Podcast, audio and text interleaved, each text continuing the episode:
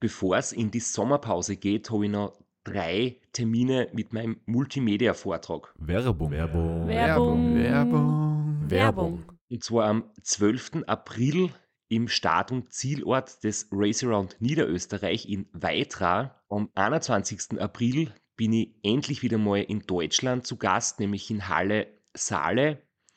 Und nach fünf Jahren Pause bin ich am 25.05. wieder in Kärnten.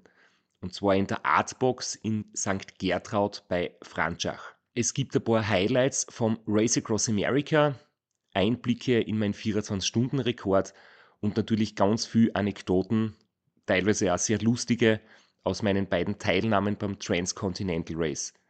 Wir haben sicher auch Zeit zum Plaudern, zum ein bisschen Fachsimpeln und gemeinsam einen schönen Abend zu genießen. Ihr findet alle Infos, alle Termine auf meiner Website auf www.christophstrasser.at.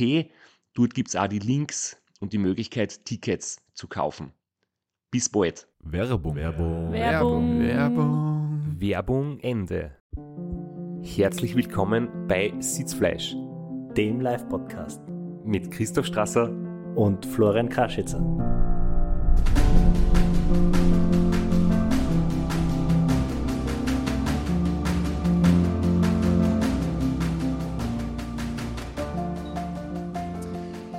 Herzlich willkommen und einen wunderschönen guten Abend. Ähm, wir möchten uns einmal zuerst herzlich bedanken, dass wir heute die Möglichkeit haben, da äh, diese Veranstaltung mitzugestalten und dass wir vom King of the Lake eingeladen worden sind. Und es ist jetzt eh endlich wieder mal an der Zeit, vom Thema Weitradlfahren zum Thema Schnellradlfahren zu wechseln. Und ja, unser Dank gilt eben den Veranstaltern und deswegen möchten wir zur Begrüßung auch noch den Erwin Meyer bitten, ein paar Worte zu sagen. Der Erwin ist der, der Kopf des Veranstalterteams, der Verantwortliche und lieber Erwin, vielen Dank, dass wir heute da sein dürfen. Bitte gerne. Danke, dass ihr gekommen seid. Ich darf euch herzlich begrüßen am wunderschönen, warmen Attersee. Ihr werdet morgen diese Möglichkeit haben, den See zu genießen und wünsche euch viel Spaß.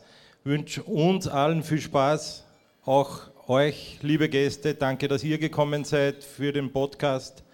Äh, Wir haben dieses als Versuch genommen und einfach einmal probiert, Freitagabend was zu machen. Und herzlich willkommen beim Podcast und herzlich willkommen am Attersee.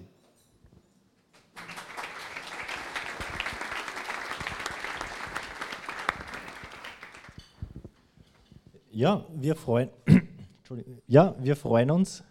Man merkt, wir sind live. Normalerweise wird so ein Fehler rausgeschnitten. Gleich mal mit einem peinlichen Fehler reinstarten.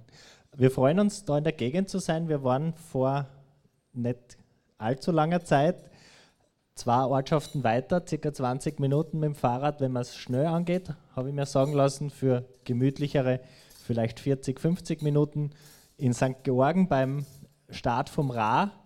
Und es freut uns echt, dass es da mitten in Österreich äh, eine Region gibt, wo Radfahren in all seinen Facetten so groß geschrieben wird und wirklich zwei großartige Events auf so engen Raum innerhalb so kurzer Zeit stattfinden können. Und wir sind beide Male auch irgendwie dabei. Ja, man muss schon dazu sagen, wir haben da mit 1400 Teilnehmern äh, das größte Zeitfahren Europas und äh, beim Race Around Austria, das kann man auch getrost sagen, äh, das wichtigste Ultraradrennen Europas, wenn man jetzt den Bereich hernimmt, wo man mit, mit Betreuerteam unterwegs ist und das, diese beiden Events äh, so nah beieinander. Also die in der Region muss einiges richtig gemacht werden. Das ist echt äh, eine wunderbare Sache.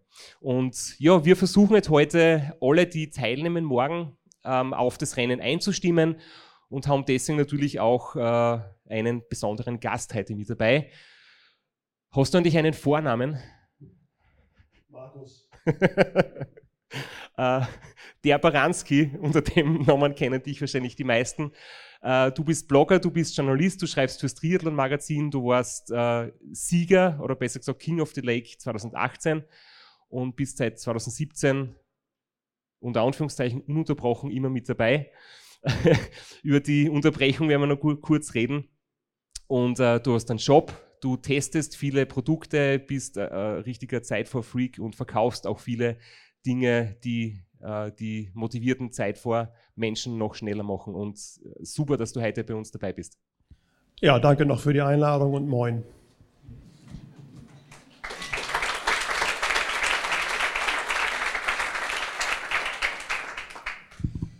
Das waren jetzt viele Worte. Äh, eigentlich hätte man sagen können, du bist der Zeitverguru, du bist ja da für die Zeitverhex und ich sehe da ganz große Augen und alle sind eigentlich, glaube ich, nur deinetwegen hier, für deine Tipps. Äh, und bevor wir jetzt da deine Geschichte lang und breit ausbreiten, würde ich sagen, ich bin heute ins Hotel eingecheckt, mein Fahrrad steht fix fertig da. Was kann ich jetzt noch machen, um morgen schneller zu sein? Uh, ich würde sagen, kein Bier trinken und früh ins Bett gehen. Das kann man dann morgen Abend alles nachholen. Uh, ich würde sagen, jetzt ist eigentlich alles zu spät. Schade. Danke fürs Kommen. Tschüss. nee, mal ehrlich, also ähm, es ist im Grunde genommen äh, kurz vorm Wettkampf eigentlich zu spät für alles. Man kann da eigentlich nur noch Dinge falsch machen, wenn man dann plötzlich anfängt, irgendwie noch einen schnellen Reifen zu montieren oder noch eine Kette falsch rum draufzuziehen oder irgendwas anderes zu machen. Das sind alles Sachen, die sollte man vorher im Training ausprobiert haben oder idealerweise irgendwie im Testwettkampf oder so. Bitte, bitte, bitte nicht mehr direkt vorm Rennen. Ich mache das auch fast nie. Wer mich heute Morgen erlebt hat, wie ich eine Kette aufgezogen habe und die nicht durch das Schaltwerk durchgefiedelt bekommen habe, der wird sich wahrscheinlich totlachen, wenn er das miterlebt hätte. Meine Frau, die schwirrt ja auch rum, die hat sich totgelacht. Fast. Erinnert mich ein bisschen so an die Schulzeit, wo man sagt, äh, in der letzten Stunde vor der Prüfung brauchst du nichts mehr lernen. Ich finde, es bringt immer was. Ich habe zum Beispiel vor meinem äh, 1000 Kilometer Weltrekord eine halbe Stunde vor dem Start vom 56 auf 58 Kettenblatt umgeschraubt. Das, Aber das hast, das du nur gemacht, das hast du nur gemacht, weil ich dir das empfohlen habe damals, wegen der Kettenlinie, ne? Ja, natürlich, natürlich, aber ich habe ein bisschen Stress gehabt und man kann schon kurz davor noch was machen, es geht schon, aber äh, gut vorbereitet, äh, gut ernährt und gut ausgeschlafen am Start zu stehen, ist sicher äh, optimal. Aber wenn ich nächstes Jahr schneller werden will, und ich glaube, dann sind wir schon eher drin im Thema, äh, fangen wir mal ganz, ganz einfach an mit den billigsten und einfachsten Aero-Hacks, wo man jetzt noch gar nicht viel Geld ausgeben braucht, was eigentlich vielleicht mit einem Imbus oder mit ganz wenigen Euros erledigt ist und einen großen Effekt hat. Ja, das ist in der Tat am, mit am einfachsten, wenn man ganz am Anfang äh, kostet nämlich fast alles nichts und bringt richtig, richtig viel und zwar in dem Moment, wo man sich selber erstmal in eine einigermaßen aerodynamische Form packt.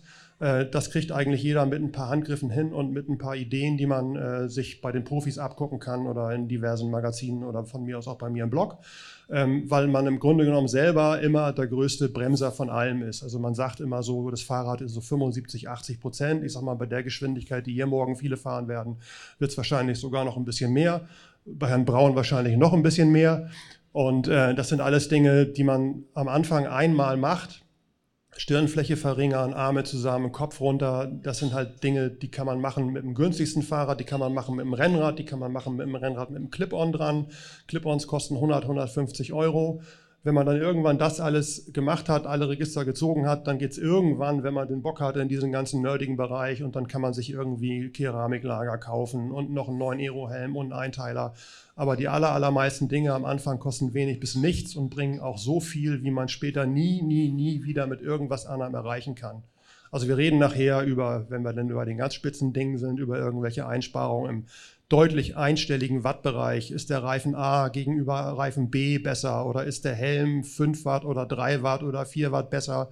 Ich habe das Beispiel schon mal gebracht. Ich habe es im Windkanal mal ausprobiert bei dieser Testgeschwindigkeit, die da mittlerweile so ein Industriestandard ist von 45 km/h. Greife ich am Basislenker oder sitze ich vorne in meinen Extensions? 45 km/h, bei mir 100 Watt. So, das kriegt man halt nie durch irgendwas anderes gelöst. Sprich, es bringt immer am meisten zu verstehen. Da gibt es diesen schönen Hashtag von einem der Sponsoren dieser Veranstaltung, Arrows Everything. Also mach dich klein, so gut wie es geht. Das ist der größte Bringer von allem. Alles, was dann nachher das Material oder so ist, das kommt dann bitte danach. Jetzt hast du uns nochmal gerettet, weil eigentlich äh, hat der Flo schon so in, ist in eine Richtung weggetrabt und jetzt bist du nochmal zurückgekommen zu Aero is Everything und äh, den Sponsor dieser Veranstaltung oder einen der Sponsoren und das ist auch einer meiner Sponsoren, nämlich Specialized. Und an dieser Stelle möchte ich auch nochmal einen Teilnehmer von morgen ähm, kurz bitten, ob er ein paar Minuten Zeit hat für uns, und zwar den Michael. Ähm, du bist selbst morgen dabei, du warst letztes Jahr schon selbst dabei, hast äh, dir sportlich einiges vorgenommen und bist neben dem, dass du rund um die Uhr am Radl sitzt und trainierst, auch noch, ich glaube, geringfügig irgendwie bei Specialized äh, im Unternehmen dabei und, und bist mitunter verantwortlich, dass, dass diese Veranstaltung, der King of the Lake, mit Specialized zusammenarbeitet.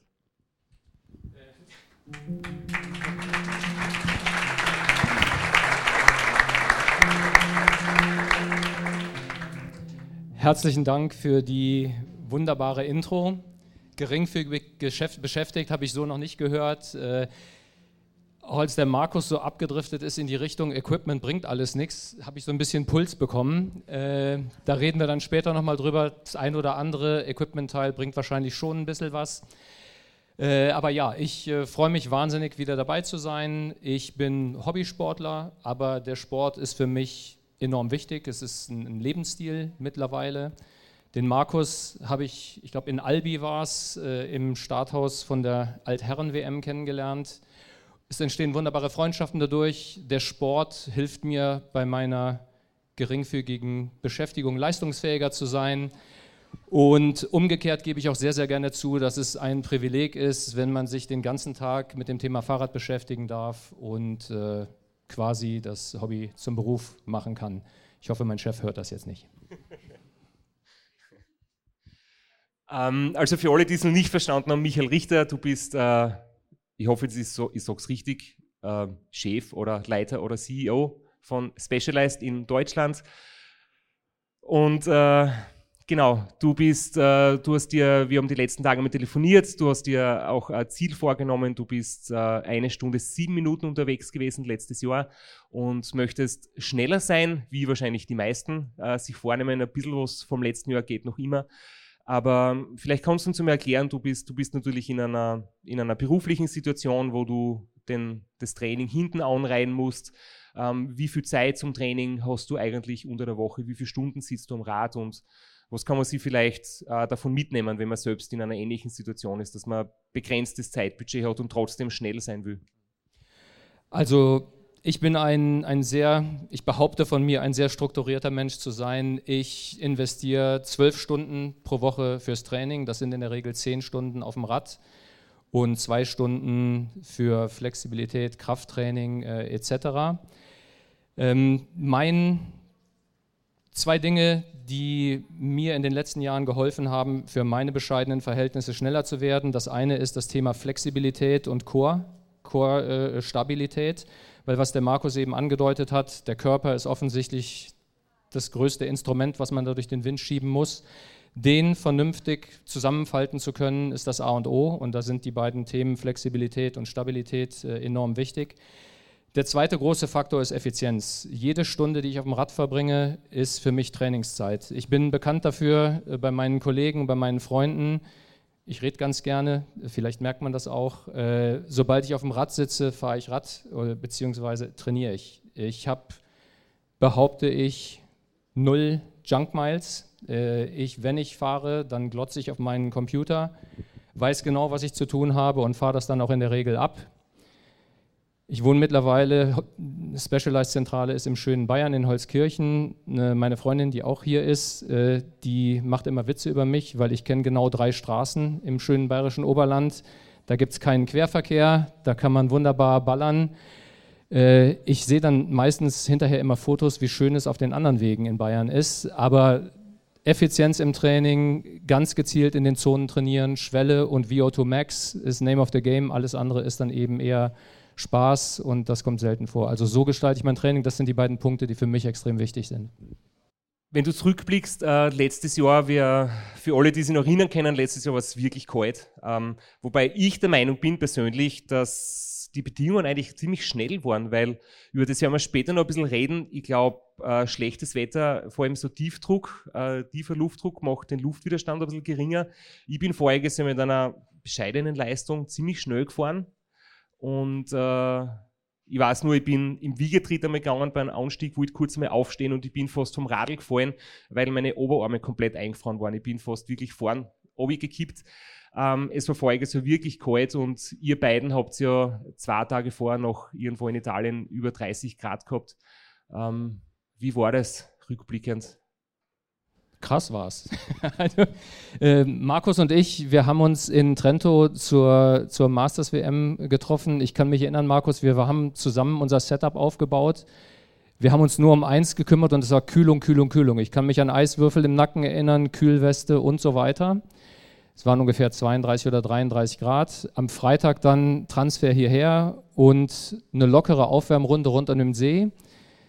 6 Grad, strömender Regen. Äh, es geht das Gerücht um, letztes Jahr haben wir der Veranstaltung gemeinsam sehr, sehr stabile Regenjacken zur Verfügung gestellt. Das macht man nicht mehr wieder. Ich glaube, das hat die, die ganze Sache irgendwie gejinxt. Es ist mir sehr, sehr wichtig, dass ich heute mit kurzen Hosen auflaufe. Also äh, Jetzt liegt es nicht mehr an irgendwelcher falschen äh, Klamottenwahl. Es war brutal. Also Hitze am, am zwei Tage davor und dann äh, kalt hier. Ich glaube, es war sehr, sehr wichtig, nicht zu überpacen, den ersten zwei, drei Kilometern ruhig in den Tritt zu kommen, ähm, vernünftige Hydrierung und auch Kohlehydrate, sprich vielleicht ein extra Gel vorher. Äh, das, glaube ich, hat geholfen. Äh, ansonsten war es einfach nur fies kalt. Kann ich bestätigen. Ähm, ich bin das eigentlich gewohnt. Ich trainiere eigentlich nur bei so einem Wetter. Und wenn ich Probleme habe im Wettkampf, dann ist das schon äh, eine andere Kategorie. Also ich habe unterwegs ohne Witz probiert regelmäßig, ob ich noch Gefühle in den Fingern habe oder ob die zu taub sind zum Bremsen und zum Schalten. Das war in dem Jahr der Fall. Also da war noch Gefühl. Und ich war wirklich froh, als ich im Ziel war. Ich habe mich ins Auto gesetzt, Heizung angeschmissen, drei Pullover übereinander gezogen und das hat Stunden gedauert, bis irgendwie wieder einigermaßen Leben in mir war. Äh, bitte nicht nochmal. Aber es sieht ja ganz gut aus für morgen. Ja, also ich glaube, morgen wird es wirklich äh, perfekt werden. Eher ein bisschen äh, das Thema vielleicht Kühlung und äh, wenn es 25 Grad kriegt oder mehr, kann schon sein, dass es dann ziemlich warm wird unter einem geschlossenen Aerohöhen. Aber definitiv wird es lustiger sein als letztes Jahr. Und äh, letzte Frage, ähm, falls ihr jetzt zum Beispiel noch ein Transcontinental Race, äh, das ist jetzt sechs Wochen her, und ich muss ehrlich sagen, voriges Jahr, wo ich das erste Mal bei dem Rennen mitgefahren bin, war ich im Nachhinein sehr, sehr zerstört und recht lang müde und überhaupt nicht gut in Form beim Kottl. Heuer fühle ich mich etwas besser, ähm, aber trotzdem sollte ich zum Beispiel langsamer sein wie du, verliere dann meinen Sponsoring-Vertrag mit Specialized Werbung. Werbung. Werbung. Werbung. Werbung.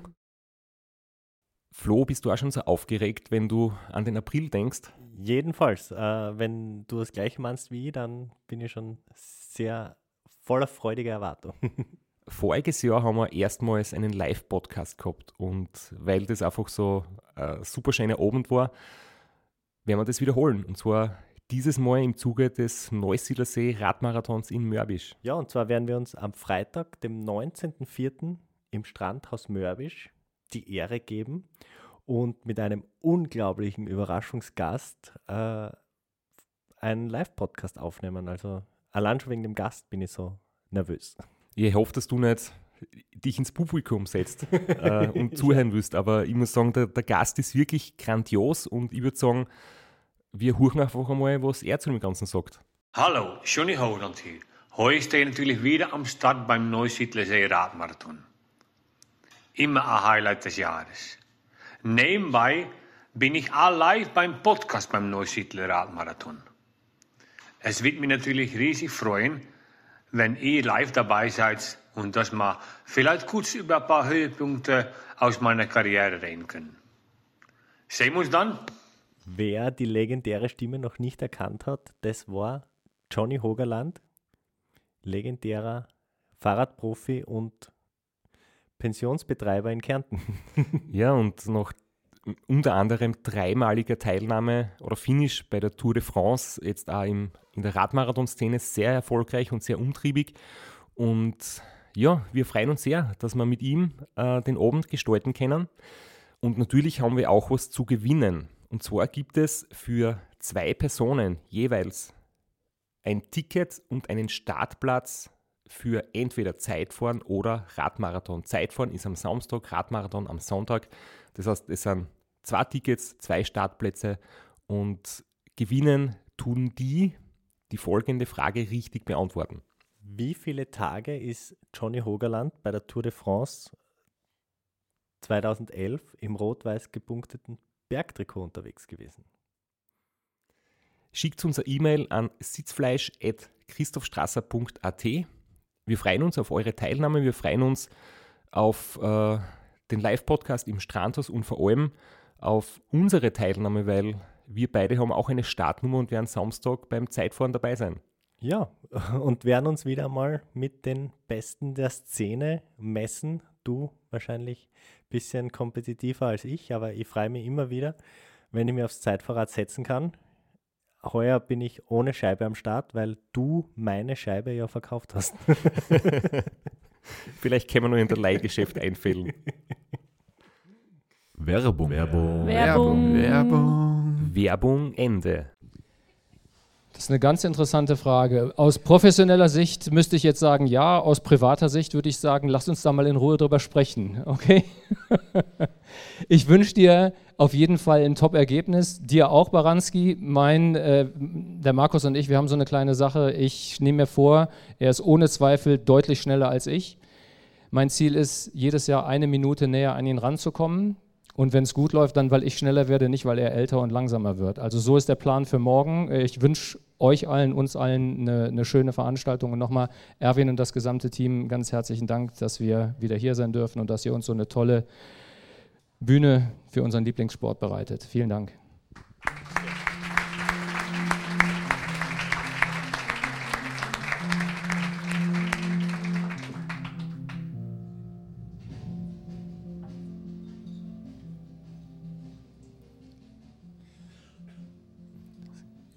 genug in Erinnerungen geschwelgt. Also wir gehen jetzt wieder ein Stück zurück in die Vergangenheit, aber ein bisschen nähere Vergangenheit. Wie ist deine aktuelle Saison bisher gelaufen? Also vom Straps wissen wir es, ein bisschen Radwanderung gemacht, ein bisschen Bikepacking. Wie, wie, ist, dein, wie ist deine Saison verlaufen? Äh, bescheiden. Also ich bin da nie so richtig zufrieden, das wirft der Michael mir gerne auch mal vor. Ähm, aber ehrlicherweise muss man sagen, das war bisher eine Saison, wo ich noch so keinen Haken hintermachen möchte. Ähm, ich war im Frühjahr ein bisschen länger verletzt und dann bin ich ins Training gekommen und dann hat eins zum anderen geführt, inklusive auch zu Hause mal unterirdischer Wetterbedingungen im Sommer. Ähm, von daher bin ich mal gespannt, was bei rauskommt. Ich fühle mich eigentlich ganz gut. Äh, früher habe ich mal gesagt, ich möchte jedes Zeitfahren, wo ich antrete, gewinnen. Da haben immer alle gelacht. Äh, manchmal hat es dann geklappt, äh, die letzten paar Jahre nicht mehr. Äh, vielleicht liegt es ein bisschen am Alter. Herr Richter, wir sind übrigens ein Jahrgang. Ne? So viel zum Thema älter werden.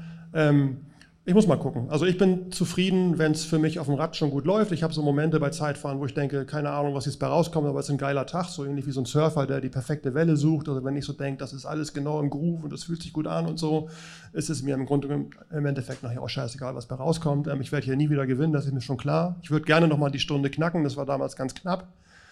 Mal gucken. Also ich bin gestern und heute rumgefahren, fühlte sich gut an das Niveau ist halt, muss man ehrlicherweise leider für mich auch sagen, mittlerweile hier so dermaßen hoch. Also ich weiß noch, als ich hier irgendwie angekommen bin, war das irgendwie so eine Stunde, eine Minute war schon ziemlich gut. Eine Stunde glatt hat dann gereicht für einen Sieg und jetzt seit ein paar Jahren sind hier halt Mutanten am Werk, die gewinnen in der Amateurklasse irgendwie mit 57 Minuten oder so. Und das ist für mich völlig illusorisch, werde ich nie, nie, nie schaffen. Aber vielleicht hast du das gleiche Problem, was, was ich gehabt habe. Ich gegen Robert Müller verloren äh, bei einem Langstreckenrennen und er hat zu mir gesagt, ja, selbst schuld, du hast alles im Podcast erzählt, was du weißt und dann ist klar, dass man davon lernt.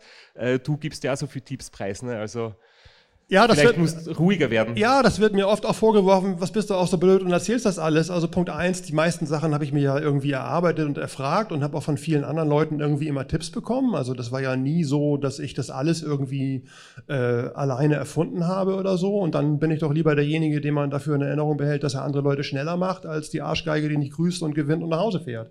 Also dann ist das halt mein hartes Los. Und ich sag mal ehrlicherweise, ist es mittlerweile auch ein Geschäft für mich. Also ich habe halt einen Shop äh, ich gucke mir Ergebnislisten an und da sind halt zehn Leute vor mir und die haben alle bei mir gekauft. Und dann sage ich, na gut, dann ist das halt so mein Los. Ne? Kann ich dann auch gut mit.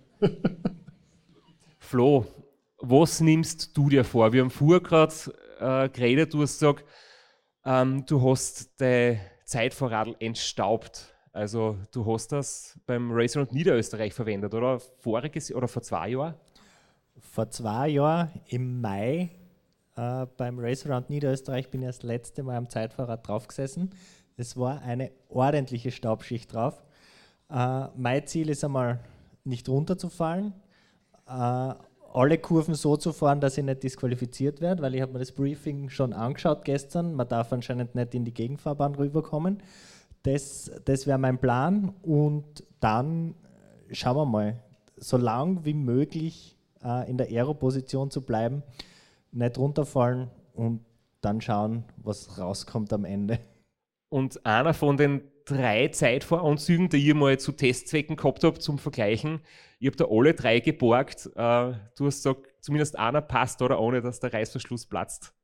Genau, und den, den nehme ich auch. Also es ist nicht der schnellste, according zu Baranski, aber es ist der einzige, den es nicht zerreißen wird, wenn ich, wenn ich aufstehe. Also ich komme in alle, ich komme in die anderen zwei rein, aber ich kriege einen Reißverschluss zu, aber ich kann dann nicht mehr aufstehen und äh, deswegen ist mir die Wahl recht einfach gefallen.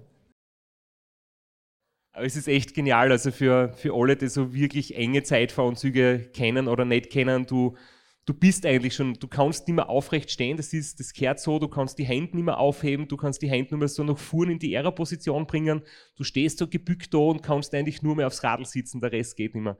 Und ähm, wenn du den Zeitfahranzug allein anziehen kannst, ist er sowieso zu groß. Also du brauchst immer Hilfe. Habe ich auch gehabt, alle dreimal. Äh, morgen dann, auf das freue ich mich jetzt schon wieder beim Warmfahren und vor allem, wenn das Wetter dann so ist, wenn du da ein bisschen die auf der Walzen aufwärmst oder so, du musst den Zeitfahranzug wirklich schon anhaben, weil wenn du dann schwitzt, du kommst unmöglich rein. Äh, wenn die Haut nicht trocken ist und, und irgendwie glatt, du kannst da das, das enge Teil einfach nicht mehr anziehen. Und er hat eine ganz, ganz neuralgische Stelle, da habe ich gleich zwei Geschichten dazu, und zwar ist der Reißverschluss. Ich hatte das nämlich original zweimal mit dem gleichen Modell eines Herstellers, was ich jetzt hier nicht nennen werde. Zwei Minuten vom Start, noch einmal kurz aus der Hose und der Reißverschluss reißt. Mit Überschuhen an, Nummer hinten angepinnt und so weiter. Und dann springst du wie ein Rumpelstilzchen rum und musst halbnackt mit Überschuhen in Almere über den Acker turnen und dir schnell noch irgendwie einen neuen Einteiler aus der Tasche zaubern und da hinten was dran machen. Also der Reißverschluss, ich habe ja auch so ein bisschen Bezug zu Triathlon, ist nach wie vor der große, große Knackpunkt bei allem, was Aerotextil ist. Ähm, ich drücke dir schon mal die Daumen. Ist der vorne oder hinten? Das ist ja auch nicht ganz unwesentlich. Der ist vorne. Gut, ja. Irgendjemand ist mal auf die Idee gekommen, bei Zeitfahrenteilern, die angeblich richtig schnell sind, den nach hinten zu machen. Da stelle ich mir auch noch die Frage, wo ist da der Praxisbezug? Fünf Minuten vom Start. Das war jetzt eigentlich äh, eine coole Überleitung, weil ich möchte jetzt schon äh, über das Thema Triathlon ein bisschen reden. Ich habe mir das da notiert, wenn wir jetzt zu den ernsteren Themen gehen und vom lustigen Smalltalk einmal ähm, abschweifen. Ich bin heuer bei der Challenge in Rot mitgefahren über die Ironman-Distanz am Radl und ich war da gar nicht so schlecht unterwegs, habe mit einer Durchschnittsleistung von, das, das habe ich schon mal besser kennen, aber immerhin 300 Watt, ähm, war ich 4 Stunden 16 unterwegs, das sind 41,6 km/h Schnitt und das mit 1500 Höhenmetern. Und ich habe mir das im Vorfeld gedacht, wenn ich also ja, 415, 420 schaffe und meine Leistung bringt, dann wäre ich sicher einer der schnellsten Radlfahrer dort sein. Äh, ja, hätte ich mir gedacht. Der Beste von den Profis, von den Triathlon-Profis, der zuerst eine Dreiviertelstunde schwimmt und danach noch einen Marathon läuft, war fast 20 Minuten schneller. Und nur zur Relation, ähm, der Julian Braun, der heute auch da ist, der viermal schon in King of the Lake gewonnen hat in der Elite-Wertung, war in Rot auch am Start und wir haben uns auf der Strecke getroffen, sind ziemlich lang, ziemlich gleich schnell gefahren. Am Schluss hat man gemerkt, dass ich ein bisschen auf den langen Strecken einen kleinen Vorteil gehabt habe. Wir waren dann eine Minuten schneller im Ziel, aber wir sind, glaube ich, beide nicht so richtig schlechte Radlfahrer. Und trotzdem, der schnellste Triathlet war, ähm, ja, ich glaube, 17, 18 Minuten vor uns. Und ich würde irgendwie gerne wissen, kannst du uns ein bisschen erklären, was die ähm, besser und schneller machen als wir Radlfahrer? Oder warum ist das dort so ein Riesenunterschied? Ich bin in Ironman Klagenfurt einmal mitgefahren, da war ich dann tatsächlich der Schnellste am Radl. Das war so außer, außer Konkurrenzstaffel, ähm, aber in Rot war das halt echt enorm und die Strecken dort ist, ist nicht leicht. Also in Rot habe ich zum ersten Mal 2003 mitgemacht, auch immer als Staffelradfahrer. Und ich habe das erste Jahr um eine Kiste Bier knapp fünf Stunden unterboten. Das war aber auch komplett untrainiert und ohne irgendein Wissen. Und danach habe ich mich sukzessive irgendwann so an die 430 rangearbeitet und bin dann irgendwann so bei 423, 24, 25 gelandet. Als ich gehört habe, dass du startest, habe ich gedacht, okay, das werden so etwas über vier. Weil die guten Staffelradfahrer fahren da alle um die vier Stunden. Ich glaube, das stimmt gar nicht. Es waren äh, alle wesentlich langsamer als die besten Triathleten. Zumindest in diesem Jahr. Also, ähm, es gab in Rot regelmäßig Leute, die die vier Stunden für die nicht ganz 180 Kilometer gebraucht haben. Es sind nämlich genau genommen immer irgendwie ungefähr 1500 Meter weniger. Ich habe die 180 immer erst voll gehabt, wenn ich mein Fahrrad wieder ins Auto geschoben hatte. Rot ist ganz besonders, und die Frage, warum da die Triathlon-Profis immer so viel besser sind als die Staffelradfahrer, die ja vermeintlich dann immer nichts können, das kommt dann immer von den Triathleten. Ja, ja, die Radfahrer, warum können die da nicht schneller fahren? Hat meiner Meinung nach folgende Gründe. Die starten halt drei Stunden später und müssen sich durch ein Feld von 3000 Altersklasse-Athleten flügen, die auf der Strecke sind und das Ganze nach Möglichkeit noch regelkonform, ohne dass sie die Mittellinie überfahren. Das ist eigentlich ein Ding der Unmöglichkeit. Und spätestens in der zweiten Runde, wenn du in Greding die lange Steigung hochgekommen bist, stehst du oben vor einer Wand aus Wind. Und auch die haben die Radprofi, äh, die Triathlon-Profis am Anfang halt nicht. Zudem muss man ehrlicherweise auch sagen, haben die halt eine Begleitung vorherfahrend und an der Seite fahrend und überall fahrend, was nicht zu verachten ist. Also es gibt ja diese 12-Meter-Regel, dass du quasi Abstand zum Vordermann halten musst. Es kann auch sein, dass bei Challenge das mittlerweile 20 Meter sind und auch das wissen wir, hat eine immer noch aerodynamische Auswirkung auf dich. Und jetzt stell dir mal vor, du hast im Grunde genommen ständig Ideallinie, du hast ein Motorrad, was vor dir die Ideallinie vorfährt, du hast noch ein Motorrad mit der Kamera daneben und so weiter und so fort. Und dann bist du Magnus Ditlev, der fährt 20 Minuten 500 Watt. Das ist deine Antwort. Und nebenbei bemerkt, der trainiert nichts anderes. Der weiß ja ein Jahr vorher, dass er Anfang Juli in Rot die 180 Kilometer in vier Stunden fahren muss, was ein 45er Schnitt ist. Und danach muss er auch noch schnell Marathon laufen. Und der Typ ist 24 und macht seit fünf Jahren Sport. Ja, wenn du sagst, er trainiert sonst nichts anderes, er trainiert Laufen und Schwimmen. Ich trainiere nichts anderes als Radlfahren. So kann man es auch sagen. also, lange Rede, kurzer Sinn. In Rot sind regelmäßig auch sehr, sehr gute Radfahrer gefloppt, die immer gedacht haben, da gehe ich mal hin und das Ding rock ich mal. Äh, das ist in den aller, allermeisten Fällen immer nach hinten losgegangen, weil ein Ding halt ganz oft auch noch unterschätzt wird. Radprofis fahren halt irgendwie ihre vier, fünf Stunden Etappen und den allergrößten Teil davon fahren sie vermutlich irgendwie immer noch im G1-Bereich oder G2. Und dann fangen sie mal irgendwann an zu essen. Einen kleinen Reiskuchen und eine Flasche Wasser, eine kleine 05er. Rot kannst du nur rocken. Das gilt für alle anderen langen Sachen auch, wie zum Beispiel das Monsterzeitfahren, was nächste Woche noch ist. Wenn noch einer Bock hat, nächste Woche 140 Kilometer in den Niederlanden, da sind noch ein paar Plätze frei. Und du musst bitte sofort in dem Moment, wo du anfängst, verstanden haben und damit anfangen, dass du mit deiner Druckbetankung anfangen musst, weil du fährst dich sonst in ein energetisches Loch. Wenn du zu wenig Kohlenhydrate aufnimmst, dann ist halt irgendwann der Ofen aus. Das kann man beim Monsterzeitfahren, da warst du auch schon dabei. Das kann man halt sehen. Da brilliert einer in Runde 1 und Runde 2 und Runde 3 und dann macht es einmal Peng. Und in Runde 4 verliert er 20 Minuten auf 35 Kilometer und wird Zweiter. So. Das ist halt die Kunst bei diesen langen Dingern. Da kommen wir vielleicht gleich noch drauf, was hier bei einer Stunde irgendwie maßgeblich ist.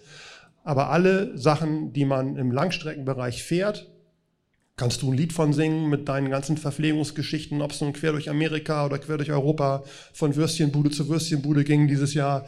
Du musst halt immer genug Kalorien reinhauen und zwar in schnell ähm, verwertbarer Form, Kohlenhydrate, Flüssiggels oder Pulver aufgelöst in Wasser, nicht mal irgendwie was essen. Also niemand isst einen Riegel oder eine Banane, der so schnell fährt. Die haben alle Flüssigtanks. Der Diddlev hat einen eigenen Tank vorne im Cockpit drin gehabt und so weiter. Das ist halt komplett ausbaldowert. Der weiß genau, bei welcher Temperatur, wie viel Gramm Kohlenhydrate er in einer Stunde reindonnern kann, dass die nicht durch die Nase wieder rausgekotzt werden, sondern dass er dann noch einen Marathon laufen kann. Das ist eine Kunst. Muss man trainieren. Kennst du ja im Endeffekt von deinen Einsätzen genauso. Und nochmal, was hast du gefahren? 3,17? Äh, 4,17? Nee. Äh, 4 Stunden 16, ja. ja. Ich, hätte, ich hätte, dir mehr zugetraut und ich war mit äh, deutlich weniger Watt auch nur irgendwie sieben Minuten langsamer. Ja, und beim Monsterzeit von in Holland, äh, da hast du ja schon mal gewonnen, oder? Ja, genau, ich auch schon mal. Ähm, und habe ich 340 geschafft über, über drei Stunden oder so. Also ich bin da in Rot nicht so viel Watt gefahren. Das war eine Woche nach einem langen Rennen und es war sehr warm, aber trotzdem, 300 Watt war jetzt nicht so schlecht. Aber es stimmt schon, ich habe von der ersten Minute weg gegessen und das, das habe ich schon gelernt. Also viel Essen, ich habe jetzt auch vor, also gestern halt ein wahnsinniges Carbo-Loading am Abend gemacht. Da hat mir der Max, der Trainer, aufgeschrieben, Intervalltraining, zwei Stunden, ein paar kurze Intervalle nur so zum Aktivieren, jetzt nichts ganz Dramatisches mehr. Und Halbe Stunde oder wie lange waren die bei dir jeweils? Ähm, na, zehnmal zwei Minuten. Ja, also wirklich ganz klassisch. Und danach hat er reingeschrieben, Carbo-Loading und ich dachte, Wahnsinn, jetzt wird es richtig hart. Das Training war easy, aber jetzt wird es richtig hart. 10 Gramm pro Kilo. Und ich habe 80 Kilo, das sind 800 Gramm Kohlenhydrate nach dem Training. Und das ist richtig viel. Ich habe sehr schlecht geschlafen, aber heute fühlen sich die Viers ganz gut an, muss ich sagen. Ich hoffe, dass ich, dass ich morgen wieder ordentlich Watt drucken kann. Das gilt übrigens für alle, die auf der Nudelparty sind. Probiert es einfach aus, nehmt einen Nachschlag. Das Buffet ist noch offen, soweit ich das sehen kann. Nehmt noch eine zweite Portion, nehmt noch eine dritte Portion. Schadet sicher nicht. Und ich möchte nur sagen zur Verpflegung, vielleicht kommen wir jetzt gleich dazu, was braucht es morgen, weil du hast zu mir gesagt, äh, Aeroflaschen borgst man keine, weil braucht man nicht, trunken wird nicht. Also was jetzt? Vielleicht klären wir das gleich auf. Genau, ich habe zu dir gesagt, morgen spart das Gewicht und den aerodynamischen Nachteil von einer Trinkflasche. Du kannst natürlich ein integriertes Trinksystem auch beim Kottel haben. Wir haben da jetzt nicht die UCI-Regeln, das heißt, du dürftest auch mit dem, mit dem Triathlon quasi Zeilen fahren, wo so integrierte Trinklösungen drinnen sind. Ähm, ich habe das selbst einmal versucht, habe aber gemerkt, wenn man da richtig fest anziehen muss ähm, und du hast 180 Puls und bist gerade voll im Anschlag, du hast nicht die Luft dazu zum Trinken. Das kannst du machen bei einer, beim langen Rennen, wo du irgendwie so im, im Schwellenbereich fährst, aber nicht, wenn du so absolut all out fährst. Ähm, ich habe dann herumkurstert, habe nichts getrunken und es hat nicht wirklich was gebracht. Ähm, Trinkflaschen mitnehmen. Ich weiß nicht, ob du so lange brauchen wirst, dass das nötig ist. Ich hoffe, dass du jetzt nicht stundenlang unterwegs bist, aber ich glaube, du trinkst und isst, wenn du eine Stunde oder eine Stunde 20 unterwegs bist, einfach vor dem Start ordentlich, füllst ordentlich Kohlenhydrate auf, dann kommst du diese eine Stunde bis eine Stunde 20 durch und musst keine Flaschen montieren. So wäre mein Zugang. Und so habe ich bis jetzt einmal gemacht. Und nachdem der Reißverschluss vorne ist, kann ich ja ein bisschen mehr eintrinken, weil Meinst kann du, ja zur Not. Für eine, für eine Pinkelpause in Unterrach? Ja. Oh, ich glaube nicht. Also ich glaube auch nicht, dass man hier irgendwas unterwegs zuführen muss. Alles, was irgendwie eine Stunde dauert, das sollte man vorher schon Intus haben. Und ich glaube nicht, dass man irgendein Flüssigkeitsdefizit ausgleichen kann, was man sicherlich hier irgendwie anfährt, auch wenn man vielleicht nicht so schwitzt wie ich und so viel sabbert. Und ich glaube auch nicht, dass es irgendwas bringt, äh, noch unterwegs was an Energie zuzuführen. Mal ganz davon abgesehen, dass ich immer froh bin, wenn alles drin bleibt. Also wenn ich jetzt mir irgendwie hier noch unterwegs ein Gel reinprügeln müsste, das würde garantiert durch die Nase wieder rauskommen. Und ich glaube nicht, dass es irgendwas bringt. Bei allen Sachen, die länger als eine Stunde sind, also sagen wir mal irgendwie 90 Kilometer Mitteldistanz Staffel oder Monsterzeit fahren oder irgendwelche ganz langen Sachen, wie gesagt, das ist key, sich immer genug reinzudrücken, aber das ist halt auch eine ganz andere Belastung. Ähm, das dauert viel länger, da hast du Möglichkeit aufzunehmen. Trinksysteme, Aeroflaschen, ja, ich glaube da nicht dran. Also ich glaube nicht dran, dass man im Zeitfahren schneller ist, weil man eine Aero-Trinkflasche am Rahmen hat. Äh, was ist mit dem, was da vor uns am Tisch steht? Flo, du hast hier so eine, eine Jausenbox mitgenommen und unsere Idee dazu ist nämlich, dich zu fragen, äh, was es damit auf sich hat. Man hat jetzt oft in letzter Zeit Fotos gesehen und ich bin mir nicht sicher, ähm, der Gewinner von Rot, Magnus Ditlev, der hat irgendwas, glaube ich, unterm Trikot gehabt. Das hat ausgeschaut wie so ein Brustpanzer. Und auch die Profis jetzt bei der Vuelta haben das Funkgerät vorne drinnen. Das heißt, die haben irgend sowas eingestopft ins Trikot, ähm, weil das offensichtlich aerodynamische Vorteile bringt. Und wir wissen ja, Bierbauch ist aerodynamischer als ein Waschbrettbauch. Ähm, aber Flo, jetzt kommt dein Auftritt da mit der Jausenbox. Also ja, weil wir vorher über die ganz billigen Aero-Hacks geredet haben. Wenn es jetzt mein eigener Anzug wäre, hätte man die Jausenbox vorne auf der Brust montiert. Einfach, du sagst, man soll sich bei den Profis abschauen. Funkgerät habe ich keins, aber eine Jausenbox hätte ich, die hätte man auf der Brust montiert. Ist es schneller? Bringt es was? Ist es noch erlaubt und wann wird es verboten? Es ist der heiße Scheiß des Jahres. Also aerodynamisch ist das im Moment sowohl im Triathlon als auch im Radprofibereich im Zeitfahren so, dass alle vorne irgendwas drin haben. Man muss so ein bisschen äh, unterscheiden zwischen den beiden Disziplinen. Bei dem Triathlon ist es halt so, die haben alle mittlerweile mindestens eine Trinkflasche da vorne drin, die sie sich entweder unterwegs grapschen oder beim Aufsteigen da schnell noch reinstecken. Oder, wenn sie ganz ausbaldowert sind, haben sie ein Trinksystem, sprich ein Camelback vorne drin und müssen dann schnell beim Aufspringen aufs Fahrrad noch versuchen, eine labberige 3 Liter Trinkblase da unterzubringen und den Reißverschluss zuzumachen, was nicht ganz ohne ist. Das bringt auf jeden Fall was, laut Aero-Test. Ich habe das für mich mal ausprobiert. Ich kriege vorne bei mir überhaupt nichts mehr rein. Dann kriege ich nämlich den Oberkörper überhaupt nicht gebeugt. Und hinten kriege ich auch nichts rein, weil der Einteiler dann zu eng ist. Ich werde aber morgen, wer genau hinguckt, mit einem kleinen Cold Pack Pack fahren. Und zwar, weil es morgen scheiße warm wird und ich einfach so kleine Gel-Kühlpads haben werde und die packe ich genau da vorne rein, weil ich keinen Funk habe. Vielleicht hat Michael noch ein Funkgerät über, aber ich habe kein Funkgerät und das ist im Endeffekt das, was man bei den ganzen Zeitfahrprofis dieses Jahr beobachten konnte. Die packen sich alle vorne statt hinten so ein etwas größeres Handy rein und haben dann den Teamfunk genau vorne drin. Und jetzt kommt es, warum das besser ist. Es macht nämlich das kann man jetzt leider im Audioformat nicht sehen. Diesen ganzen Bereich vorne noch ein bisschen enger und kleiner. Wo früher noch irgendwie Platz war, haben die dann einfach ein bisschen mehr Material. So. Bei den Triathleten ist es so, die haben das irgendwann einfach meiner Meinung nach aus der Not gemacht, weil es beim Ironman Hawaii letztes Jahr, da war das nämlich 22, die Innovation, plötzlich viel weniger Verpflegungsstellen gab auf der Radstrecke und die haben viel weniger oder viel seltener unterwegs was bekommen. Wenn man da mal war, da reichen halt auf dem Highway jetzt weiß ich nicht mehr genau in welchen Abständen, sagen wir mal alle sieben Meilen oder alle zehn Meilen, wurden Wasserflaschen angereicht. Das haben die irgendwann halt reduzieren müssen, weil sie keine Helfer mehr hatten. Sprich, die hatten viel weniger Gelegenheiten, auf der Radstrecke Flüssigkeit zu, zu, zu sich zu nehmen. Und ich habe auch Bilderstrecken gesehen, wo ein Athlet fünf, sechs Flaschen aus der Hand geschlagen hat, weil die nicht anreichen konnten. Sprich, du bist einfach immer froh um jedes bisschen Kühlung und jedes bisschen Flüssigkeit, was du da bei dir hast. Und wo steckst du das hin, wenn das am Rahmen und am Rad und überall schon voll ist? Vorne rein. So.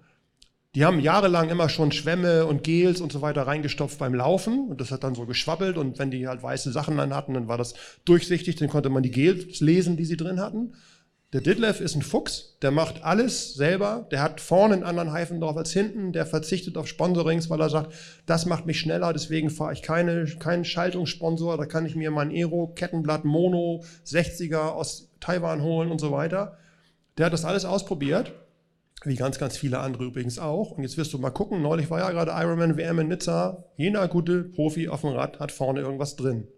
Das ist aber nicht sowas, nicht aus Metall, nicht hart, sondern meistens ist es einfach eine ganz billige Trinkflasche. Wir haben hier eine von dir stehen gehabt. Oder halt, das wird da verweigert immer eingereicht, diese Einweg-Kunststoff-Wasserflaschen, die man so mit einer Hand super easy zusammenquetschen kann. Und die auch sofort dann, kennst du wahrscheinlich aus Amerika, die Flüssigkeit abgeben.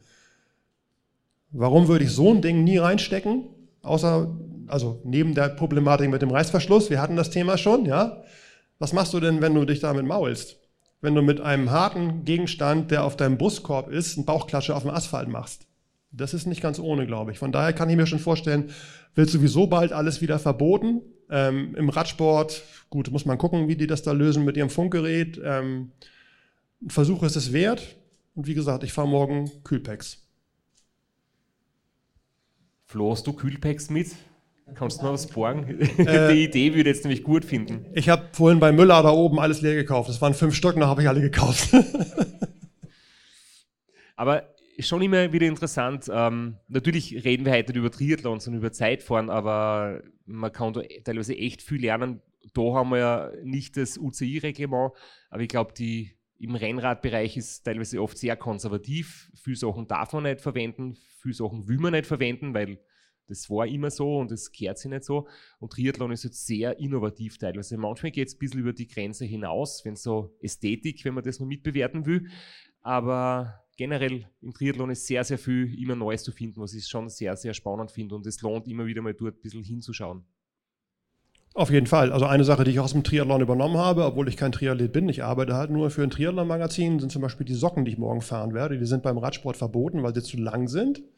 Das sind halt ganz grob gewebte, ganz lange, enge Kniestrümpfe. Und das hat nichts mit einem Kompressionseffekt zu tun, der mich muskulär irgendwie beflügelt oder so, sondern dadurch, dass meine relativ langen, dünnen Stelzen halt mit Stoff verkleidet sind und rau sind, ist das ungefähr 2 Watt besser für mich bei 45 km/h als nackte Waden, die rasiert sind. Rasiert sind sie trotzdem noch, aber diese Dinger sind halt aerodynamisch der Bringer. Und die Diskussion haben wir ja jedes, jedes Mal, wenn du wieder damit anfängst. Wer sieht denn besser aus, der in der Mitte steht oder der links oder rechts steht auf dem Podest? Ja, es ist schwierig zu sagen. Ähm, wenn man überhaupt am Podest steht, ist schon mal ganz gut. Aber ich würde mich zum Beispiel nicht wie der Flo mit weißen Socken und schwarzen Schuhen aufs Podest stellen. Da gehören weiße Schuhe, weiße Socken, das haben wir eh schon besprochen. Ja, also mir wird es wahrscheinlich nicht passieren, aber wenn, äh, Robert Müller gibt mir recht, jedenfalls, wenn es passiert, dann stehe ich mit schwarzen Schuhen, weißen Socken klassisch am Podest. Und die Socken sind auch nicht zu lang. Es liegt wieder an dir, weil du nichts Gescheites hast. Ich habe nur deine Resteln abgekrapscht. Was? Das mit den Socken ist klar. Ich glaube, da, da, kann man einfach einen Strich drunter machen. Ähm, aerodynamisch Print ist wahnsinnige Vorteile, gleich wie die sehr, sehr hohen Überschuhe. Ähm, gibt natürlich Feinheiten vom Material her, aber man ist sicher nicht schneller, wenn man keine hohen Socken hat. Das ist, das ist hundertprozentig klar. Ähm, wie schaut es eigentlich mit Reifen aus? Du testest viel, du hast viel Kontakte und ich weiß, über das könnte man jetzt selbst drei Episoden aufnehmen, aber nur ganz, ganz eine einfache Frage, weil mir, ich bin da kein Experte, mir kommt es einfach nur vor, der Trend wird immer breiter und immer weniger Luft und immer weniger Druck. Ähm, wie viel Druck kann man reduzieren, um davon noch einen Vorteil zu haben, wenn es ums Thema Geschwindigkeit geht? Und wann wird den Luftdruck zu reduzieren langsamer? Weil gefühlt ist es so, wenn ich Luft aus dem Reifen rauslasse, bin ich langsamer. Umso härter er ist, umso schneller fühlt es an, bis zu 6,5, 7,5 Bar. Drüber hinaus wird es dann sehr, sehr ungemütlich. Aber mit 4 oder 5 Bar bin ich einfach langsamer. Oder nicht? Das Thema hatten wir schon mal, oder? Aber es ändert sich jedes Jahr ja. und äh, mir kommt vor, mittlerweile ist der Trend so, am besten komplett ohne Luft fahren ist am schnellsten. Also es hat sich bei Reifen unheimlich viel getan die letzten Jahre. Wenn hier irgendjemand dabei ist, der noch 19 mm Schlauchreifen fährt, das ist bitte ein No-Go. Heutzutage sind die Dinger alle mindestens, sagen wir mal, 7, 8 mm fetter. Das liegt an ganz vielen Dingen, Scheibenbremsen, Rahmendesigns, Tubeless, Carbon-Laufräder, die das tragen können, Pipapo und so weiter wo ist jetzt der ideale Luftdruck? Es gibt im Endeffekt ein Messverfahren, das ist industrieweit etabliert. Das ist eine Metalltrommel, da wird ein Reifen draufgepackt, der wird beschleunigt und dann misst man, wie viel man braucht, um den bei 30 km/h rotieren zu lassen. Das ist eine Laborbedingung. Diese Trommel wird nach jedem Reifen mit Alkohol gereinigt, dass da kein bisschen Gummiabrieb vom Vorgängerreifen drauf ist. Und auf dieser Trommel läuft der Reifen in einem 90-Grad-Winkel komplett plan. Was hat das jetzt mit der Praxis zu tun? Wenig bis nichts, aber man kann halt messen. So. Bei diesen Messständen ist es so, man packt einen Reifen da drauf, man fängt an mit 4 Bar, 5 Bar, 6 Bar, 7 Bar und so weiter und es gibt einen Sweet Spot. Das heißt, irgendwann ist der ideale Rollwiderstandsbereich erreicht und danach kippt er wieder. Dieser Bereich, wo der beste Rollwiderstand gemessen wird, ist durch breitere Reifen über die Jahre immer weiter nach hinten gewandert. Ich erinnere noch, 8 Bar, 9 Bar, 7 Bar. Mittlerweile bei 30 mm Reifen ist das oft bei 5 Bar der beste Sweet Spot. Aber nochmal, der hat ja was damit zu tun, was unter Laborbedingungen auf diesem Teststand gemessen wird. Den haben alle Firmen gleich. Alle Reifenfirmen haben das gleiche Setup, ob ich bei Schwalbe bin, ob ich bei Conti bin oder wenn ich vielleicht mal bei Specialized in der Nähe von Lemgo wäre. Die haben alle den gleichen Stand und die sagen aber auch alle, das ist quasi der Industriestandard, deswegen messen wir so, weil das hat wenig mit dem zu tun, wie du draußen fährst. Draußen fährst du auf unterschiedlichem Asphalt, auf unterschiedlich wechselnden Belegen, Schlaglöcher, Gullideckel, Kurven, Split, Leute wiegen 50 Kilo, Leute wiegen 100 Kilo. Das Fahrrad hat 18 Millimeter breite Innenmaulweiten, das Fahrrad hat 20 Millimeter. Ich hatte jetzt Aerolaufräder, die haben eine 25er Innenmaulweite gehabt. Da hätte dir vor zwei Jahren noch jeder den Vogel gezeigt, dass es sowas überhaupt gibt. Das heißt, das ist unheimlich in der Bewegung und du musst im Grunde für dich den idealen Bereich finden. Ich kann ja mal aufgrund der Bereifung, die ich jetzt fahren werde, was ich morgen so machen werde, erzählen, wie ich da vorgehe. Es gibt einen idealen Reifendruck für die effektiv gemessene Breite, die ich fahren werde, was 27 mm sein werden. Auf den Reifen steht 25 drauf. Man muss aber immer gucken, wie fett ist der Reifen wirklich. Der ist bei mir bei 6 Bar. Vorne und hinten bei Triathlon und Zeitfahrrädern bin ich kein Freund davon, das noch zu trennen, weil das Gewicht einigermaßen mittig verteilt ist, sprich 6 Bar. So. Die Straße hier ist aber so gut und es ist morgen trocken, da mache ich ein halbes Bar mehr rein, aber dann ist auch gut. So. Wenn jetzt solche Bedingungen gewesen wären wie letztes Jahr, hätte ich 5,5 gefahren. So. Und diese Denke, das hast du schon mal gesagt, ne? es fühlt sich unheimlich schnell an. Warum fühlt es sich dann unheimlich schnell an? Weil das ganze Fahrrad vibriert und weil du denkst, oh, bin ich geil schnell unterwegs und gleich fällt mir irgendwie eine Zahnfüllung raus. Das ist im Endeffekt eine Hoppelbewegung, die du machst und die hast du nur deswegen, weil der Reifen einfach viel zu viel Luftdruck hat. Du willst ja aber nicht auf und runter dich bewegen, sondern du willst ja eine Möglichkeit gerade von A nach B kommen, ohne möglichst viel Unterbrechung zu haben. Deswegen ist halt diese Ansage von den ganzen Reifenköchen, mit denen man so redet, egal mit welcher Firma, weniger, weniger, weniger. Und jetzt kommt's. Es gibt eine neue Technologie, bitte alle einmal aufhören, Hookless, da ist das Limit bei 5 Bar, egal wie breit der Reifen ist, egal wie schwer du bist. Kannst du dir vorstellen, mit einem Reifen zu fahren, der 5 Bar hat? Ja, ähm, ich mache das ja öfter, schaue nicht immer auf die Bar-Anzeige. Äh, ich tue, wenn er zu weich ist, tue ich nachpumpen, aber 5 Bar klingt schon noch okay, ja. Wobei gefühlt wahrscheinlich wird es ein ähm, bisschen weich und wahrscheinlich langsam anfühlen, denke ich. Nein, weil das mittlerweile alles extrem fette Reifen sind, die mindestens 28 mm Breite haben. Und wenn du einen 28er oder einen 30er Reifen auf 5 Bar aufpumpst, ist der so hart, wie du früher deinen 23er mit 8 wahrgenommen hast. Ich fahre mittlerweile bei meinen Straßenbikes 30 mm Tubeless Reifen mit 4 Bar und mit Fahrrad wiege ich mit zwei Trinkflaschen 100 Kilo. 4 Bar. Und ich habe nicht das Gefühl, dass mir da irgendwas fehlt oder dass ich irgendwie Durchschläge habe oder dass ich schlecht um die Kurve komme. Es ist einfach super komfortabel. Ich habe viel, viel weniger Platten. Das ist nämlich auch ein Vorteil davon.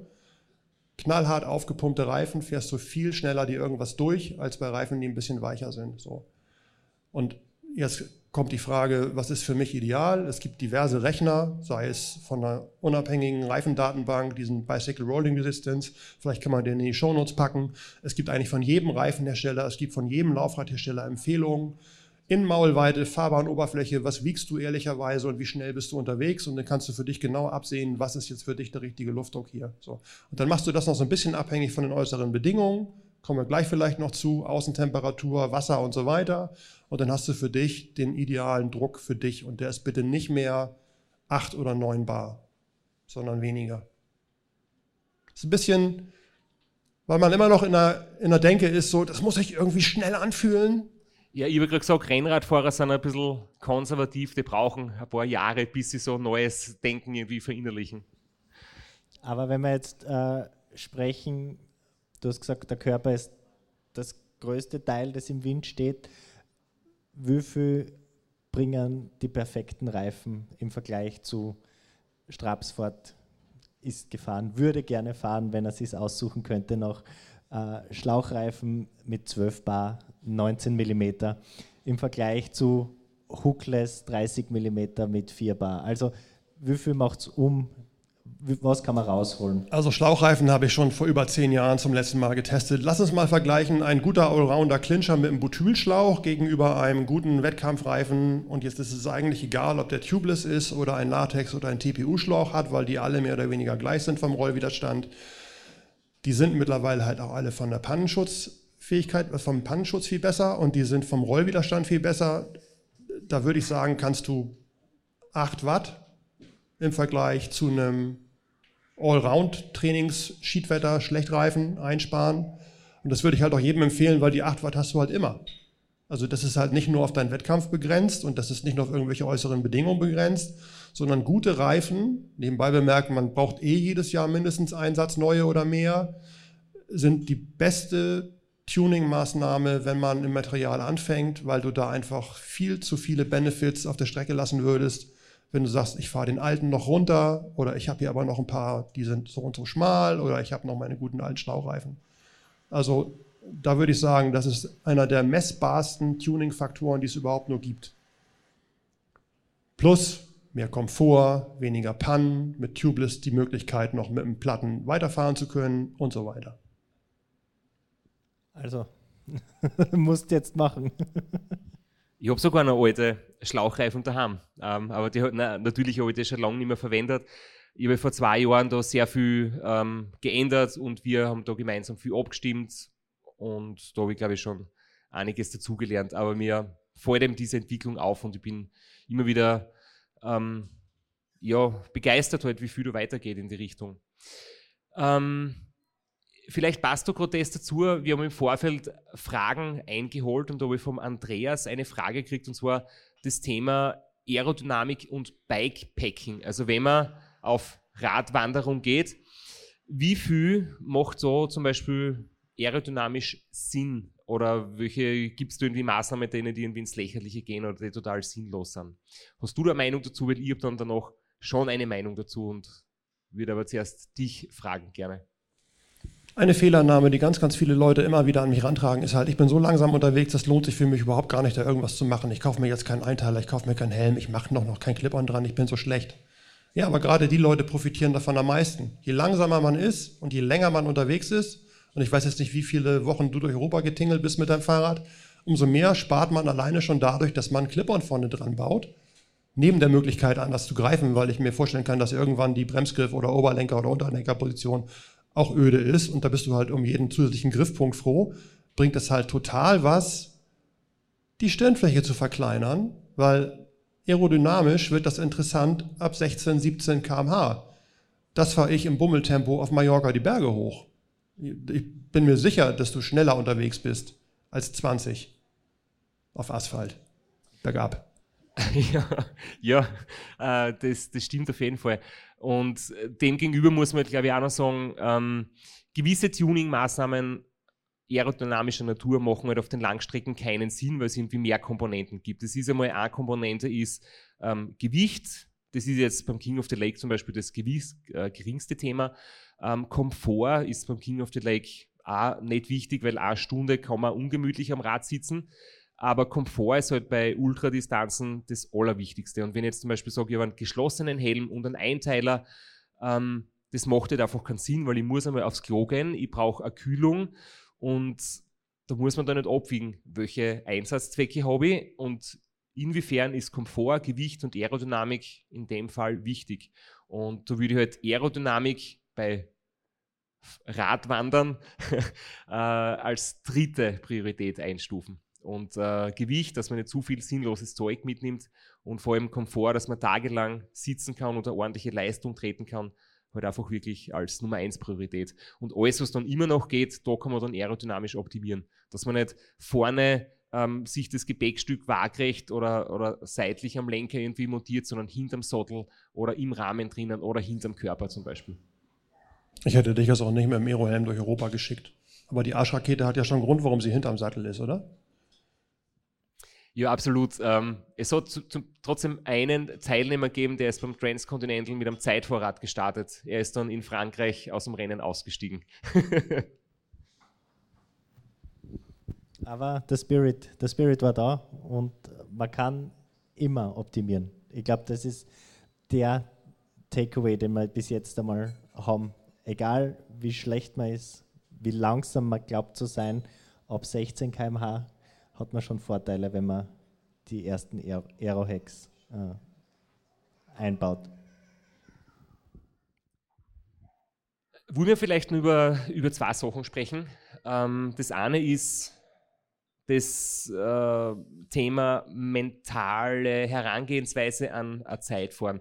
Man sagt immer nur Langstrecken und umso, umso länger das dauert, umso wichtiger wird die Psyche. Ist es wirklich so? Oder kann eine Stunde Zeit fahren, die sich anfühlt wie fünf Stunden, wenn man von der ersten Sekunde an wirklich am Limit ist? Kann da die Psyche auch wirklich eine große Rolle spielen? Und gibt es da vielleicht äh, Methoden, um im Kopf sagen wir, ich bin der Meinung, man kann jetzt nicht schneller werden, wenn man stark ist im Kopf, weil die Watt müssen über den Stoffwechsel und über die Muskulatur erzeugt werden. Aber ich kann im Kopf halt sehr viele Probleme mir einbrocken und, und vielleicht früher ähm, Probleme bekommen, als wenn ich im Kopf es schaffe, mein Potenzial auszuschöpfen. Ähm, wie seht ihr das? Naja, nachdem das jetzt mein erstes Zeitfahren überhaupt wird und äh, ich noch nie mir eine Stunde so abgeschossen habe, kann ich dazu nichts sagen.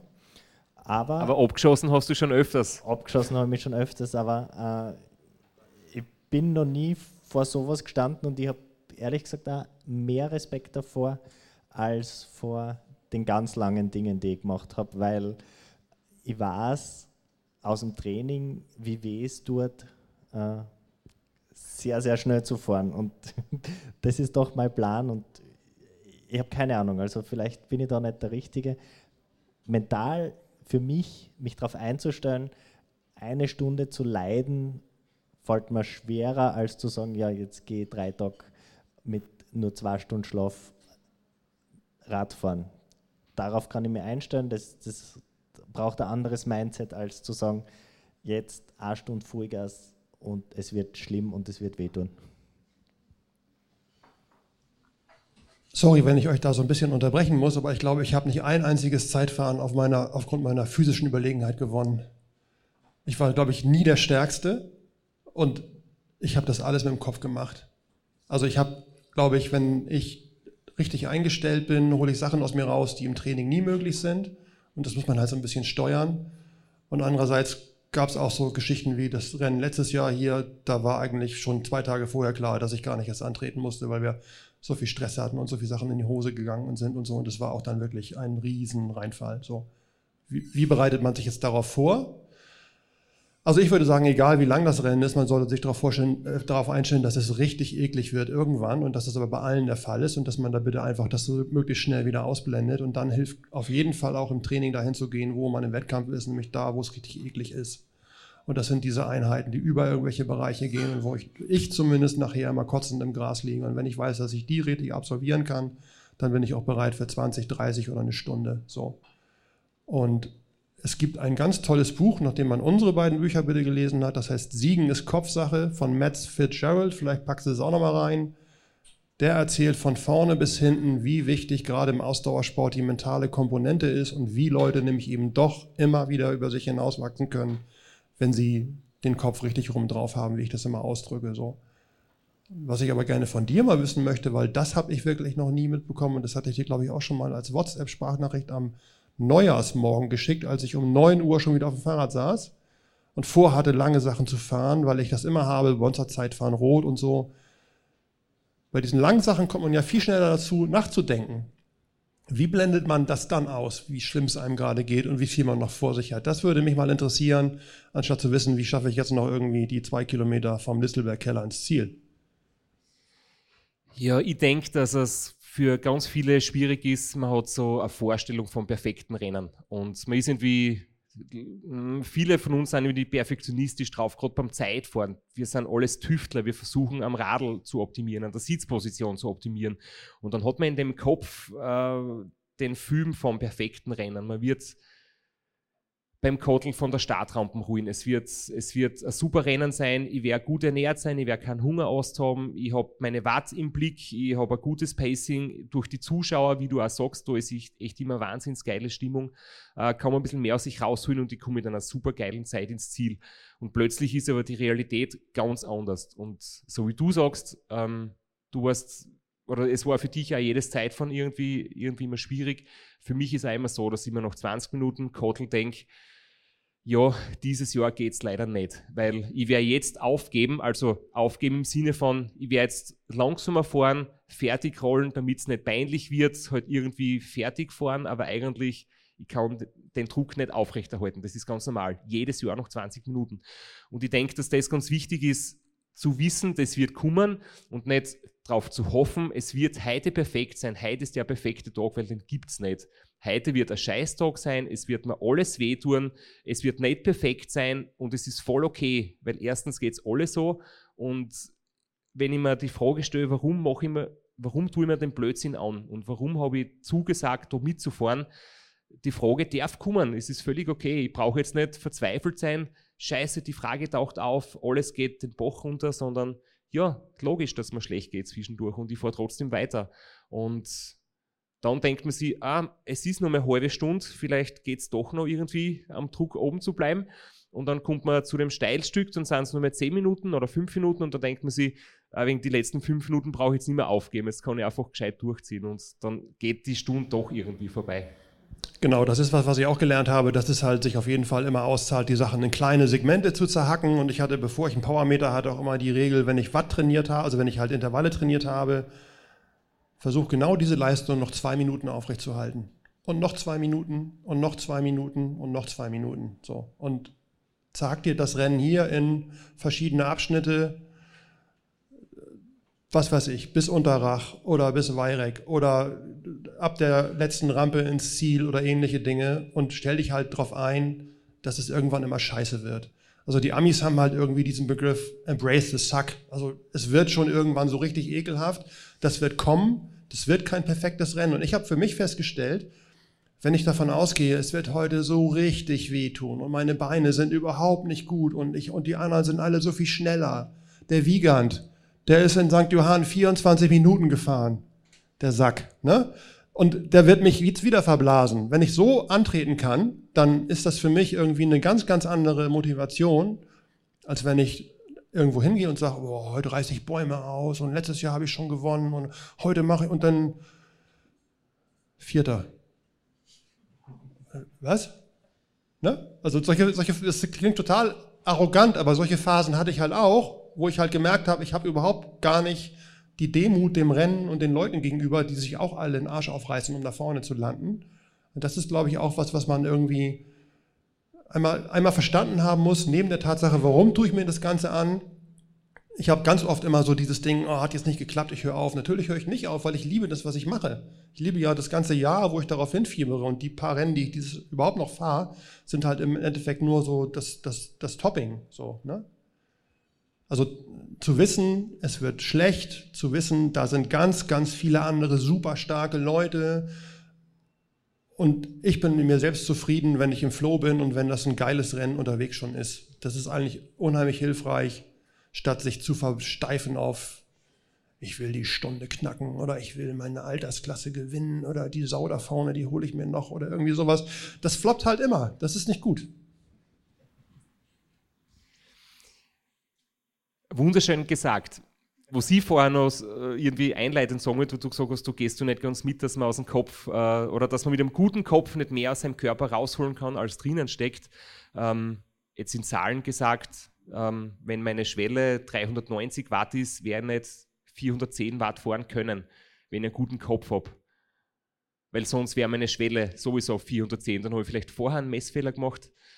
Und das ist halt der Punkt. Also ich kann selten 100% meiner, meiner maximal theoretischen Leistung ausschöpfen, nur an ganz, ganz guten Tagen. Und dessen muss man zu sein. Ich kann nicht 10% mehr oder 20% mehr als das, was mein Körper hergibt, herausholen, wenn ich im Kopf gut drauf bin.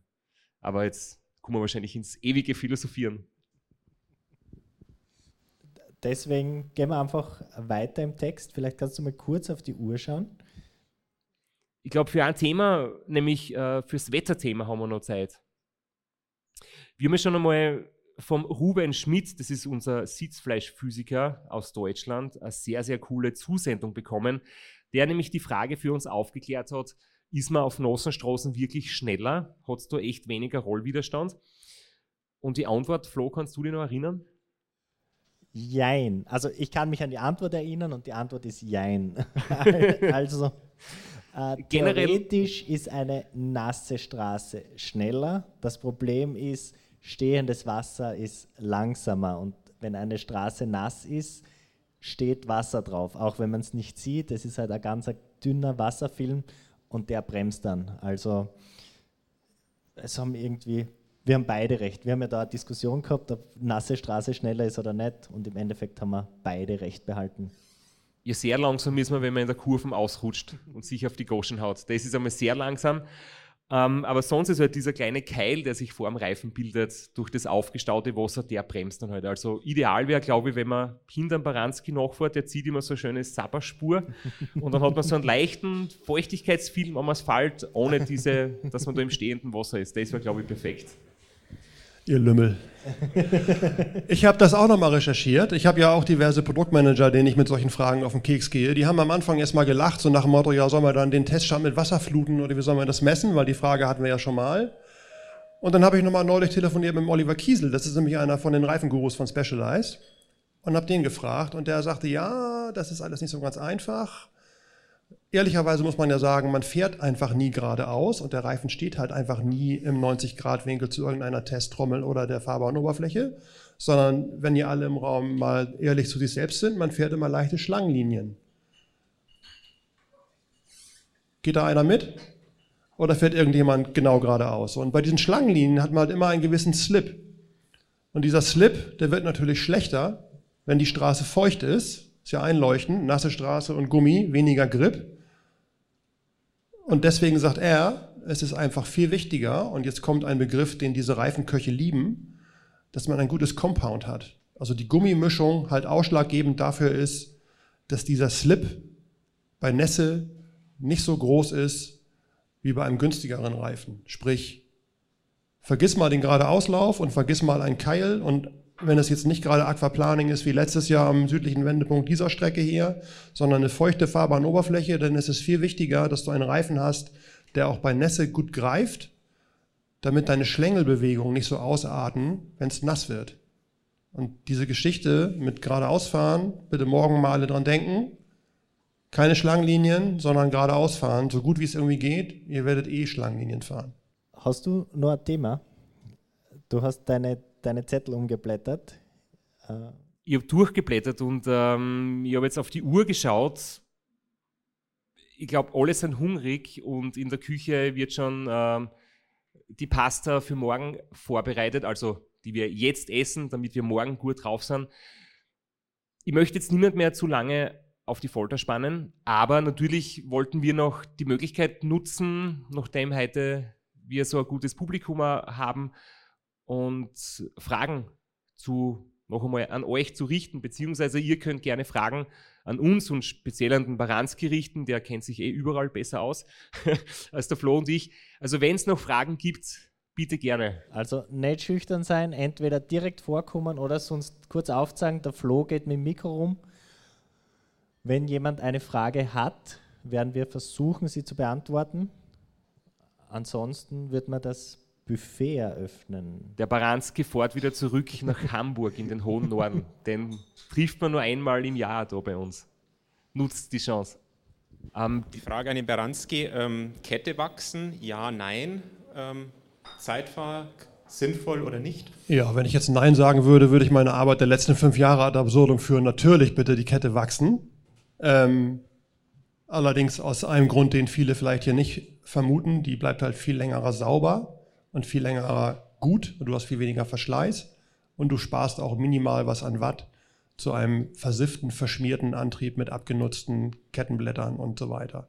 Also ich bin über dieses Thema gestolpert, als ich die letzten Watt noch finden wollte. Da gab es Ketten aus Amerika, die waren getestet, da stand drauf, diese Dura Ace 9, äh, diese Dura Ace 901 spart ihr zur Serien Dura Ace 901 1,7 Watt und das habe ich geglaubt. Ich habe irgendwann aber gemerkt, der viel, viel größere Benefit ist im Endeffekt dass der ganze Drivetrain sauber bleibt, dass du viel weniger Verschleiß hast, dass du viel mehr von deinem Rad hast. Was viel, viel wichtiger noch ist, in Kombination mit einer gut gepflegten Kette, ist halt, dass die immer bitte möglichst gerade läuft. Also, dass man versucht, extreme Kettenläufe zu vermeiden. Das sind halt die Dinger, wo du die, die Gänge schaben hörst, weil das im Endeffekt noch viel mehr Reibung bringt als eine schlecht geschmierte Kette. So. Aber natürlich wachsen. Aber nicht mehr heute Abend. Also kann ich meinen Reiskocher äh, heute nicht mehr anstecken im Hotelzimmer, den nehme ich wieder mit haben und spaß mal auf für nächstes Jahr. Bitte. Wenn es jetzt keine Fragen mehr gibt, ist mein Vorschlag, dass wir uns jetzt dem Abendessen widmen und möchte mich nochmal sehr herzlich bedanken äh, für, den, für die schöne Aufnahme, für die gute Stimmung, für die schöne Location. äh, beim King of the Lake, dass wir das heute Abend machen haben dürfen. Wenn es euch gefallen hat, äh, nur ein Hinweis, wir waren in der Staffel 6 und Episode 5 von Sitzfleisch, war Markus Baranski schon bei uns zu Gast, damals über eine Online-Konferenz. Da gibt es schon zwei Episoden, wo wir ein paar Themen schon besprochen haben. Also wer gern das Thema heute noch ein bisschen vertiefen möchte, hört es nochmal zurück. Das war circa vor zwei Jahren. Und da gibt es noch was zu hören. Und ja, dann noch einmal einen schönen Abend. Vielen Dank. Und wer doch noch eine Frage hat und sich nicht getraut hat, kommt einfach jetzt dann noch zu uns und wir können noch weiter plaudern. Danke fürs Kommen.